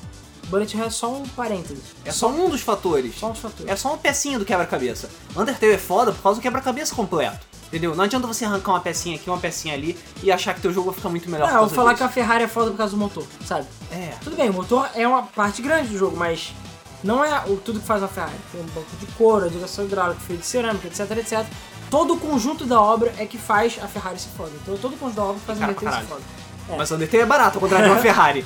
E vale tanto a pena quanto. É, pois é, vale bastante a pena. É, bom pessoal, então é isso aí, espero que vocês tenham curtido. É, a Foi gente, curtinho. é, a gente queria fazer um podcast um pouco maior, eu queria, mas a gente quis manter spoiler free. Se a gente fosse falar, a gente até tava vendo aqui, se a gente fosse falar de várias paradas, acho que dá pra fazer praticamente outro podcast sobre o assunto. Então vamos manter curtinho assim como o jogo. Então se você não jogou Undertale, corra, compre e jogue. E seja feliz. Principalmente se você gosta de RPG. É um jogo que vale muito a pena jogar pelas suas diversas genialidades. E se vocês quiserem um podcast mais aprofundado com spoilers, a gente fala sobre. faz um próximo episódio sobre ele. Bom, sobre os recadinhos do Game FM, a gente pros comentários do último podcast, do, do último podcast, que foi sobre. Maravilhas da Maxis. Isso, Maravilhas da Maxis. É, eu queria só deixar aqueles recadinhos sempre. Primeiro, agradecer todos. todos. Primeiro, o primeiro agradecimento, Patreon, claro. Sem o. o a gente já vi que tem pat- patronos novos aí. Sem a colaboração de vocês, a gente não estaria aqui. A gente não teria incentivo pra fazer essas coisas. Um dia de chuva que a cidade está inundada, o Luiz está fudido. A namorada dele vai brigar com ele, o caralho. Vai ele tá mesmo. atrasado. Mas a cidade está inundada e a gente tá aqui gravando essa porra. Então, assim, sem o incentivo de vocês, isso não seria possível. E a gente já pode adiantar que a contribuição do galera do Patreon vai servir para comprar equipamentos novos, melhorar a iluminação. E, em parte, a gente quer agradecer também ao Game FM Awards. Porque vocês viram que teve uma outra produção e a grana que a gente gastou para comprar um pouco mais de iluminação e outras coisas veio exatamente do Patreon pra gente poder tentar fazer um trabalho melhor. Inclusive, Doritos e Mountain Dew que a gente consumiu foi com essa grana não só do Patreon, como é nossa, do site, que a gente É, juntou pois um é. de tudo. A gente não gastou nossa grana em Doritos. Não, a grana do Patreon é para infraestrutura. Exatamente. Até a gente, claro, poder ter grana pra se sustentar com isso. Mas quem sabe um dia. Mas a gente agradece a todos vocês e fiquem de olho porque quem tá no Patreon tem acesso antecipado ao Debug Mode, aos nossos vídeos, a tudo. Então se você gosta do Debug Mode que eu vi antes de todo mundo, é, normalmente na terça-feira cedo, corre lá. É, tem, tem categorias do Patreon a partir de 2 dólares, é o quê? 8 Cara, reais. é mais barato que mês. Undertale. E se Undertale vale a pena por 20, imagine o Patreon da Game É, FM. Pois é, por Hã? mês. Fora sorteios, ou- outras participações, fóruns exclusivos e tudo mais. Mas enfim, a gente quer agradecer ao Game FM Awards 2015, que foi demais. Eu acho que foi a melhor coisa, evento que eu já fiz ever. Foi muito bom. A gente bateu recorde de público assistindo. A gente bateu recorde de comentário. Bateu recorde de tempo de transmissão. Foi foda. A galera toda curtiu muito. É, a gente curtiu muito as escolhas do público. Teve alguns plot twists. Por acaso foi no mesmo dia do Oscar. Foi ontem. É, ontem não, anteontem. Na, no domingo. E foi foda. A gente ficou, fez a super produção, todo mundo gostou pra caralho. Uma galera, 21 pessoas ganharam jogos e camisas, o cara é 4. Foi foda. Então a gente espera que em 2016 agora, a partir de dezembro, vai ter o próximo Game Film Awards e faça uma coisa mais grandiosa ainda. Quem sabe algum teatro de verdade. Porra. É, eu não sei se é pra tanto, mas enfim. Quem sabe daqui a 5, 6 anos, né? Mas, voltando, é, a gente quer agradecer a todo mundo que colaborou aqui no FM Awards, com votação e tudo mais, e agradecer todo o carinho de vocês.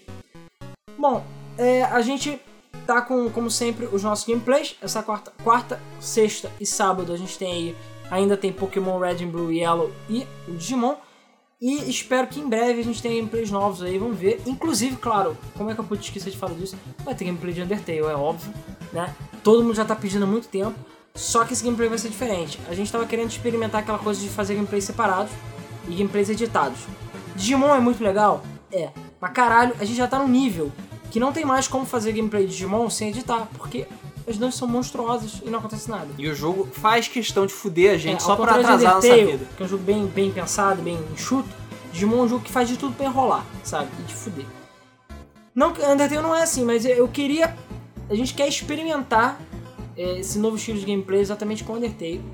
Então assim, eu já joguei, obviamente. Já gravei. Todo o game, meu gameplay de Undertale já está gravado. Eu só tenho que editar. Mas eu espero fazer isso dentro de muito em pouco tempo, como já diria o King Size do Rio de Janeiro. Então fiquem de olho que vai rolar gameplay de Undertale. Além disso, é, a gente, enfim, o Luiz vai tentar fazer Mr. Mosquito, tem outros jogos que a gente quer fazer também, gameplay e tudo mais. E eventualmente vai rolar uma live também. Rolou a live de Majora's Mask há pouco tempo com a Cinti. Ela tá querendo fazer talvez Dark Souls. E ela no sorteio ganhou é, Shadow of Mordor. Então, quem sabe não ter vai ter live de Shadow of Mordor. Se rodar no PC dela. Fudeu, vai promover todo mundo ali. E eu quero. é, eu, promessa é dívida. Eu já liberei os melhores momentos de Overwatch, de Battlefront e do Majora's Mask. E eu vou liberar os melhores momentos da live que a gente teve de Street Fighter e das duas lives do Foderson de Fallout pra vocês assistirem. É promessa é dívida, vai sair os melhores momentos, então fiquem de olho que deve sair agora em breve. É, não se esqueça que esse domingo vai ter Pudim Cash, né?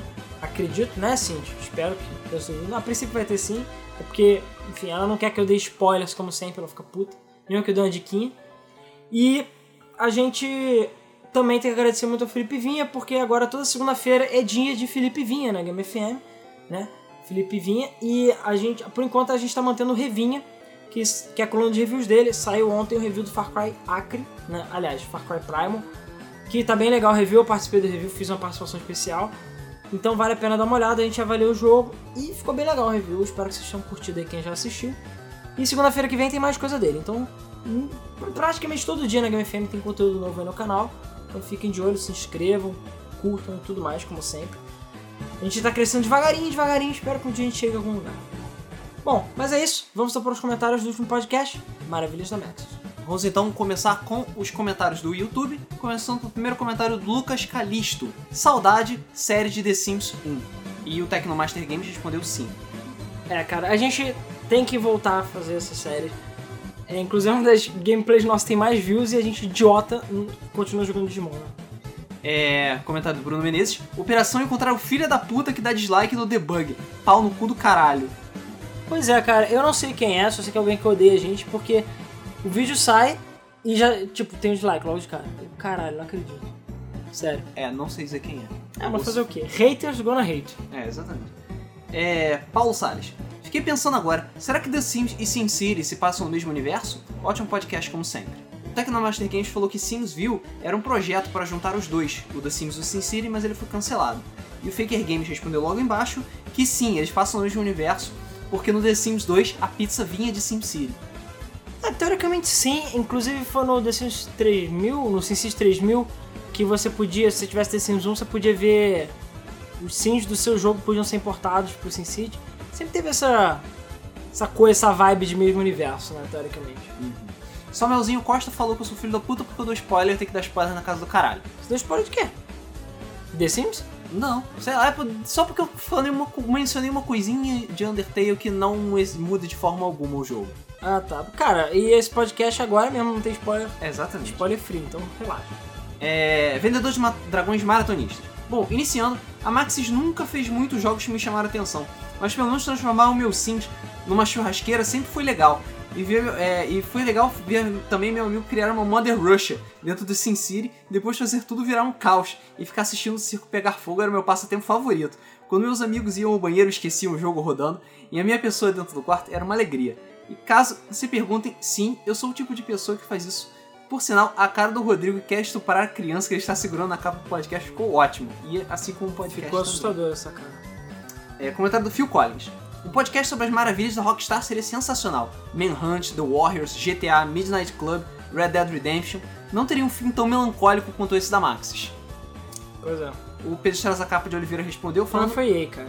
é, concordo fortemente. Bully, GTA, Max Payne, ideia podcast 150. Crianças do Minecraft, Momotaro Games. Vão todos se fuder. Eu fui banido do League of Legends por aparentemente usar hacks. Eu joguei tão bem enquanto ouvia vocês que eles me chamaram de hacker. Obrigado, Game FM. Brincadeiras à parte, ótimo podcast. Não vou ouvir pois não me interesso pela Maxis em sentido algum, mas já dei o like e pulei pela leitura de comentários. Bom, valeu. Super Nerd. Não tenho nada pra comentar, então só passei aqui pra falar que a cara do Rodrigo é a melhor cara que eu já vi na minha vida. Inclusive, eu vou ver se eu posso a, a tornar isso talvez um padrão. Eu vejo. É, eu vejo de botar o tempo que começa os comentários na descrição Ah, do vídeo e tal, pra quem quiser. Arthur 4272. Trilhas sonoras do podcast 150. Isso aí estão pedindo bastante. Pois é. Vamos lá agora com o comentário do Super Kamiguru Super. Dois comentários na verdade. O primeiro falando que o que vocês mudariam na história do mundo dos games. Porra, é pergunta extremamente profunda. Cara, eu acho que assim, só rapidamente falando, se eu tivesse que mudar uma coisa seria a ganância. Eu acho que é a coisa que mais atrapalha. A gente viu agora no caso do Undertale, por exemplo, ou em caso de várias séries, que é a ganância que mata muitos jogos, que mata a série. Não tem motivo pra você fechar um servidor, pra você fechar um jogo, pra você lançar só uma metade do jogo e outra metade dessa DLC. Isso tudo é o que? Ganância. É gente que está no meio por dinheiro e não por prazer. Se não tivesse esse tipo de gente no mercado, a gente teria um DLCs que realmente valeriam a pena, a gente teria uns jogos que não seriam lançados de qualquer jeito, a gente não teria empresas sendo fechadas só pelo prazer de serem fechadas que nem a gente vê com a EA e, e tantas outras, né? É, e também ele comentou, isso não tem nada a ver com o podcast, mas qual que é o melhor? Tropa de Elite 1 ou Tropa de Elite 2?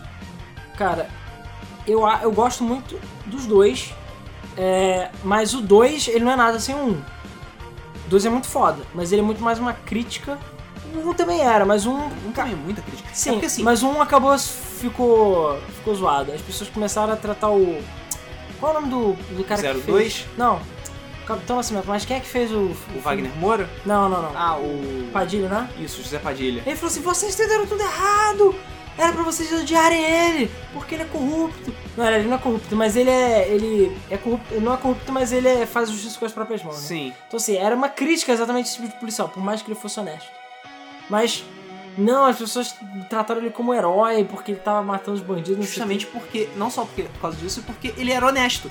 Sim. Se ele fosse um filho da puta 100% do tempo, as pessoas iam entender. Ah, ele é um filho da puta. É, ele é honesto, mas ele está fazendo é, pelos meios errados as coisas. Não adianta, as pessoas não conseguem ver É. cinza, elas só veem preto e branco. Enfim. Aí ele falou, é. Mas assim, eu gosto do primeiro porque eu interpretei também dessa forma errada. E me diverti pra caralho com 06, essas paradas pego pra sair. O 2 não tem muito disso. Não tem praticamente nada. Na verdade tem, Pica das Galáxias. Tem o pica da A galáxia. gente falava Pica das É porque- Galáxias antes. A gente falava antes. Eu tenho, a gente cansou de falar Pica das Galáxias antes de, de Tropa de É. Mas assim, eu acho que é porque o 2 tá muito mais. Tá muito mais definido essa coisa do tipo, o cinza. A parte É, tipo, não. ah, o Capitão Nascimento O fez inimigo merda. agora é O outro. inimigo é o outro e tal. Ele é um filme. Pra mim, ele é um filme que é bem mais escrito, o 2. Sim. Mas o 1 um tem todas aquelas cenas épicas. E ele é Só muito é. mais tipo, uau, do que o, o Tropa de Elite 2. Entendeu? Que é um filme muito mais sério, Sim. pra mim. Então, sei lá. Exceto Pica das Galáxias. É, exceto Pica das Galáxias. Pica das Galacta. É.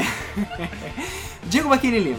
Meu comentário não foi lido no último Debug Mode. Eventualmente volto pra fazer comentário sobre o cast, mas vou postar mais uma vez meu comentário. Meu comentário. É, ele falou comigo, só cara, o comentário dele, Limbo Time. Inclusive, o seu comentário apareceu como spam pra mim, eu que liberei. E eu acho que sei por quê. Eu acho que é porque tem links, não tem no comentário? Normalmente quando tem link ele cai no spam, mas normalmente eu, sempre checo se tem spam antes de ler os comentários e, sei lá, não apareceu lá. Exatamente. É. Meu comentário não é sobre o cast, que estava muito bom e eu ouvi umas quatro vezes essa semana, mas apenas um serviço de utilidade pública para os ouvintes do Debug Mode.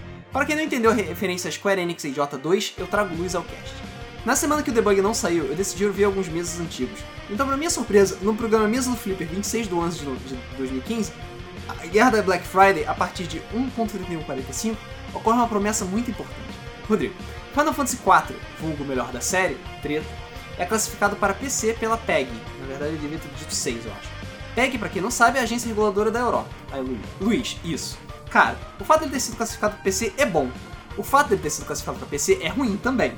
Aí o Alan, por quê? Será que vai sair a versão mobile? Aí o Luiz, porque vai sair a versão mobile.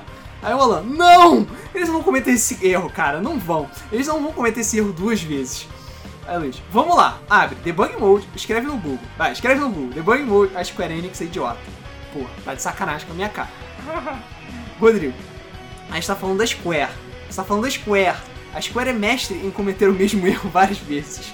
Alan, eu juro, eu juro, eu juro e que se eles fizerem e lançarem a versão mobile pra Steam, a gente vai fazer uma Square Enix Idiota 2. Beleza? Luiz, beleza. Partiu. Ah, Alan, combinado? Fechado? Alan aperta a mão do Rodrigo. Rodrigo, fechado. Alan, fechado? Luiz, fechado. Que merda. Fechado, galera. Alan faz sinal pro público. Fechado, Ricardo. Alan faz sinal de positivo pro Ricardo. Luiz, ó, tá gravado. Merda. Alan, a Square Enix é idiota 2. Rodrigo, vai ser porque o 5 vai ser porque o 5 foi. Lendo o comentário do Orlando Matheus. Aí o Alan, ah meu Deus do céu, não! Aí o Rodrigo, se fudeu, se fudeu. Luiz, agora a gente já apertou a mão, cara. Vai ter que ter. Alan, mas o mobile do 5 não é bom. Alan se prendendo um fio de esperança em sua mente.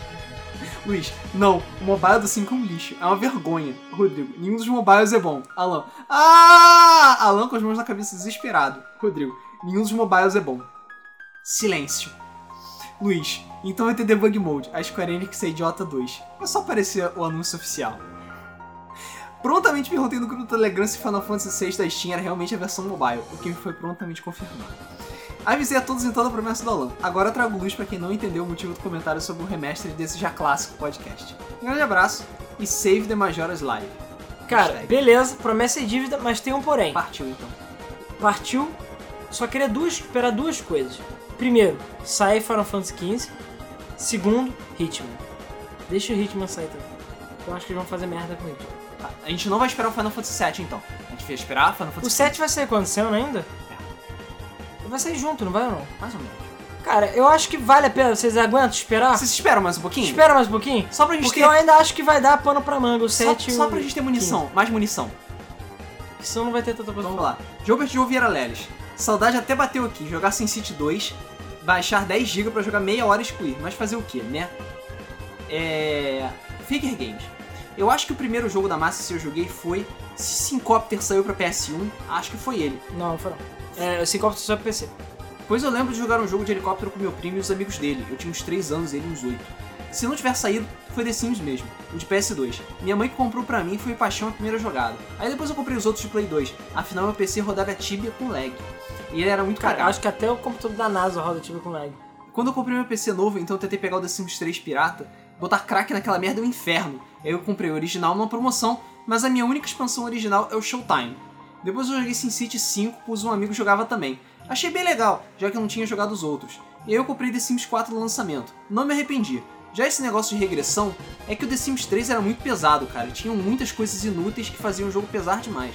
E esse negócio de não sair no lote é porque no The Sims 3 demorava anos para aparecer Sims nesses lotes. Não acho que foi uma regressão tão grande. Afinal do 3, eu já não saía de casa mesmo. Ah, cara, mas sei lá. de- Tem maneiras de otimizar isso melhor. Porque aí fez merda. Garanto que se pegar o pessoal que fez Cities Skylines, botar pra fazer The Sims, vão fazer melhor na Unity. Aposto contigo. Pedro traz a capa de Oliveira. Da Maxis, realmente, o jogo que eu mais joguei foi The Sims, o primeiro. E através dele, passei a conhecer os outros jogos que eu joguei na época, como SimCity, Syncopter e mais tarde Spore. Jogos esses que não causariam em mim o mesmo efeito de encantamento que o The Sims proporcionou. Talvez The Sims seja a série que eu mais tenho horas de gameplay. Ótimo podcast, e eu não sabia que a Maxis era tão antiga e teve tantos jogos ainda citados anteriormente. Abraços. Ah, inclusive eu só queria comentar que eu esqueci. É, de Playstation, a Maxis quase não, saiu- não lançou nenhum jogo pra, pra console. né? Uhum. Super Nintendo e tal. Saiu a Playstation SimCity 2000, e eu acho que pra Saturno também. E ia ter SimCity 64 também, que foi, se eu não me engano, foi- ah não, era pro 64DD. Ah, tá. Saiu. Inclusive é muito boa essa versão, só que só saiu pro 64DD, que sei lá, só tem É o 10 64 jogos que são no Japão. É. E é isso. E tem algumas versões para DS. Eu tenho SimCity DS de, de DS. E é bem legal, joguei bastante, mas enfim, os outros SimCity são melhores. É, o Pet Whisky 2012 voltou no tempo, ele veio do futuro, pra fazer um, um comentário sobre Undertale, pra falar para as pessoas tomarem muito cuidado e você não fazer o final É, pontinho, pontinho. pontinho, pontinho, pontinho. Não, fica tranquilo. Porque acontece pontinho, pontinho, pontinho. É, inclusive eu só queria. O único comentário que teve no Facebook é do Ademar, Ademar Neto, que falou assim: faz um game gameplay de Undertale, boquinha do Pac-Man. Pode deixar que já vai rolar, já tá confirmado. Beleza. Ahn, Davi Antunes. Eu escrevi a Bíblia das Bíblias, mas eu fiquei com preguiça. Então vou só elogiar a qualidade do podcast e sugerir que se tiver conteúdo suficiente, no podcast 150 vocês poderiam fazer alguma coisa com as quotes da Game FM. Eu ainda não olhei como está o fórum, mas eu mesmo vivo maratonando podcast e já tenho anotado várias quotes dos gameplays para postar lá. Só que estou esperando criar vergonha na cara e lá escrever. Valeu galera, tudo de bom. Cara, não, não- até onde eu sei não tem material suficiente não, então o que tiver aí. Mas o 150 eu não sei o que que vai ser ainda não, a gente tem que ver. Comentário agora do Rick Gaia Hatman. Da Maxis, eu só joguei The Sims 3 e 4, mas também joguei viciadamente. O 3 eu fiquei um pouco mais de um mês e o 4 só uma semana, mas por falta de conteúdo. DLC eu não vou comprar, já desisti. Nunca tive paciência nem vontade de jogar sem Siri, mas quem sabe depois do podcast eu jogue. Gostei da ideia de Pokémon do Debug Mode 151, porque Pokémon nunca é demais. É, agora foi 20 anos também, a gente tem que, tem que fazer alguma coisa. Né? Pois é. Pro podcast 150 não tem uma boa ideia. Pode ser dedicado a um console especial, PS2, SNES, sei lá, ou uma franquia de games muito grande que ainda não falaram. Até o podcast 149 eu penso em alguma coisa. Ótimo podcast como sempre, logo a sessão de comentários vai ser maior que o podcast, mas não parem de fazer porque é legal. O Samuelzinho Costa perguntou qual que era o nome do vídeo do cara no porão. Vídeo do cara no porão? Que vídeo? Agora eu não sei mais. Não tem ideia do que eu Tem que dar mais detalhes porque eu não lembro. Não. É, eu não sei. Eu não lembro qual é o assunto, na Eu verdade. não lembro nem o que ele comeu ontem no almoço. Vídeo cara do porão? Tem muitos vídeos com cara no porão. Pois é, eu não sei. Eu só penso em coisa de creepypasta. Porra. É. Kevin Mariano. Tive que parar de rir da cara do Rodrigo antes de começar a ouvir o debug. De experiência, eu só conhecia os The Sims mesmo, que eu achava bem legal, mas sem fundamento. Mas o jogo em si, é, mas o jogo em si sempre gostei pelas interações e tudo mais. Abraços e ótimo podcast como sempre. Gosto de ouvir essas histórias de empresas e jogos. Fui. Próximo comentário do Fábio Gamer Full. É. Aê, que delícia de debug mode. Hahaha, like. E ele continuou: Bons tempos do primeiro The Sims, mais expansões. Foi o único que viciei de perder horas, dias jogando com um amigo. Já o 2 eu tentei várias vezes voltar a jogar, mas não rola. A partir do 3 eu não tive mais vontade nenhuma. Hoje, mais velho, não tenho paciência de jogar simulador de vida nenhum, pois a vida real já é bem cansativa. SimCity joguei muito o 2000 e o 4. Uma franquia que até hoje pra mim é absoluta em questão de diversão e qualidade é Roller Coaster Tycoon. Só não Porra. jogo mais por causa de tempo, era altamente viciante. Cara, o Ghost Tycoon é muito bom. roller coaster era muito bom, cara. Ariel Xavier, só pra constar, teve uma época que era possível conseguir The Sims 2 de graça, com todas as expansões ativando o código I Love The Sims. Eu peguei o The Sims 2 completo assim. Sim, a gente chegou a anunciar na Game FM. Isso, na Isso, hora, não, galera é, você botava o código na hora e a gente E- pegava. Isso aconteceu uma semana depois de eu conseguir ativar o meu The Sims 2 original depois de muito custo com o cara da Origin. Eu fiquei assim, puta que pariu, não acredito, sério. Perdi horas. É, comentário agora do Bruno Midori. Qual a chance da Game FM fazer um vídeo ou um debug do gênero Musou, ou conhecido também aqui como série Warriors? Porque um jogo da série que eu tô esperando muito é Arslan The Warriors of Legend, que tem a ver com o anime Arslan Senki, que tem a mesma artista em Full Metal Alchemist. Mas eu posso, é, podem conferir, recomendo os dois. Obrigado, como sempre, pela atenção. Cara, eu joguei alguns Dynasty Wars, nunca joguei Hyrule Wars, por exemplo. Eu gosto, só que é um tipo de jogo que eu jogo uma vez a cada geração e olha lá, porque eles são todos iguais. É um jogo que vai jogar a cada lua vermelha mesmo. Eu joguei Dynasty Warriors, alguns, joguei Samurai. Tchau, Joguei Samurai Warriors também, que é tchau. Tchau, tchau. basicamente Dynasty Warriors japonês. Liu Bei. É. Pera, Liu Bei, tchau, tchau e quem é o outro? Era o Sun Quan. É, acho que é, que é o vermelhinho. Isso, o, o vermelhinho. Exatamente, é o Chapolin Colorado. Eu nunca lembro de um bando de nome estranho da porra. Você lembra do Cal Cal. Tchau, tchau. Porque eu quero falar tchau, tchau. É, vamos lá, Tecnomaster Games. Eu amo a Maxis, mas quando que a gameplay de The Sims 1 vai voltar? É, eu também quero saber. E pra fechar aqui, Coringa dos Games, Mauro. E aí, pessoal? Bom, bora lá do meu TXT, que nem o Alan pediu. Eu não curto esses jogos no estilo, então não tenho muito o que falar sobre eles. Mas eu lembro que tinha uma amiga minha, vivia me falando sobre esses jogos, e o dia eu tive o desprazer de ver SimCity. What the fuck? O que que é aquilo? Como é que alguém gosta de brincar disso? Na minha infância eu brincava de carrinho porque eu sou macho.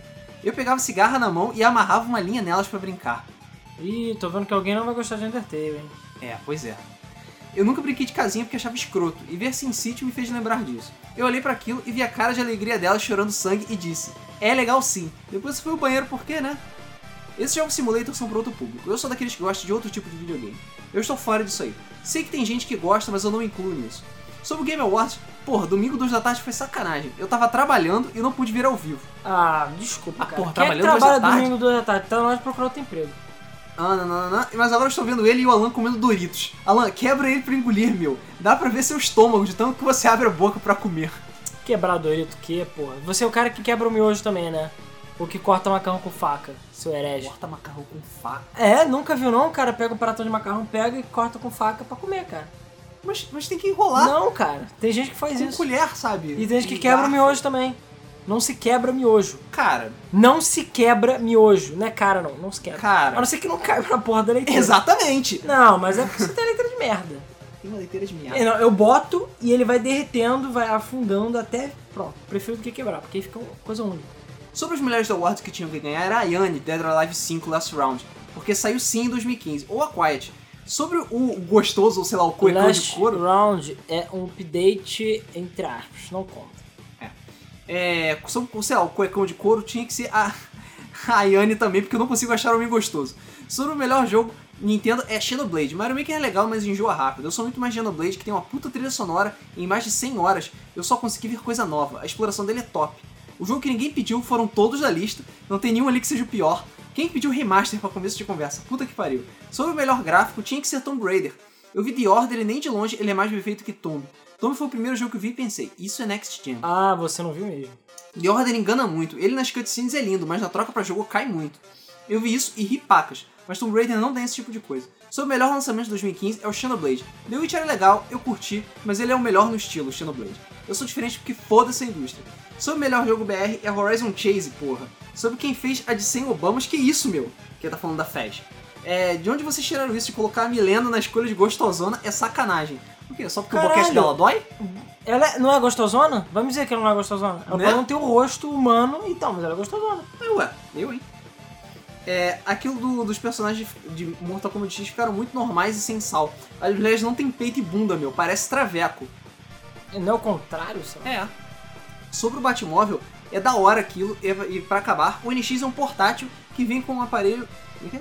que se acopla na TV através da HDMI. Você vai poder usar ele como controle pra jogar e quando sair de casa, usar ele como portátil. Podem anotar que o NX vai ser isso aí. Vai ser equivalente ao PS4 e o cara mesmo que tem o PC, o Sony PS4, vai querer ter ele pra jogar COD no ônibus. Ele vai custar 399 Obamas e vai vender pra caralho. Valeu, vai sonhando. Se eu acertar, quero ser reconhecido porque eu sou o Coringa dos games, porra. Abraços e Coringa neles. Vai. so- 399 Não, eu não quero saber vender. como é que você vai lançar um PS4 por 399, só isso. Não, não, ele tá falando do NX. Então, vai ser tão bom quanto o PS4, custa 399, 299, Não, 399. 399 e vai- você vai levar na porra do ônibus? Vai sonhando, cara. Complicado. Vai ser bem difícil isso. Ainda mais porque o fato dele ser portátil vai encarecer pra caralho. Não, não tem como não, cara. É um portátil com a capacidade do PS4 também? Não tem como. Não tem como não. Não agora. Not yet. Não por esse preço. É, pois é. Entendeu? Bom, então é isso. Fechamos os comentários do podcast. É, agradecemos a todos a presença, agradecemos mais uma vez o pessoal do Patreon pela ajuda, estão realmente ajudando muito a gente. E o pessoal do que votou no Game Film Awards também foi muito foda, Sim. foi muito divertido. E sério, Coringa, hora de arranjar o tempo, cara.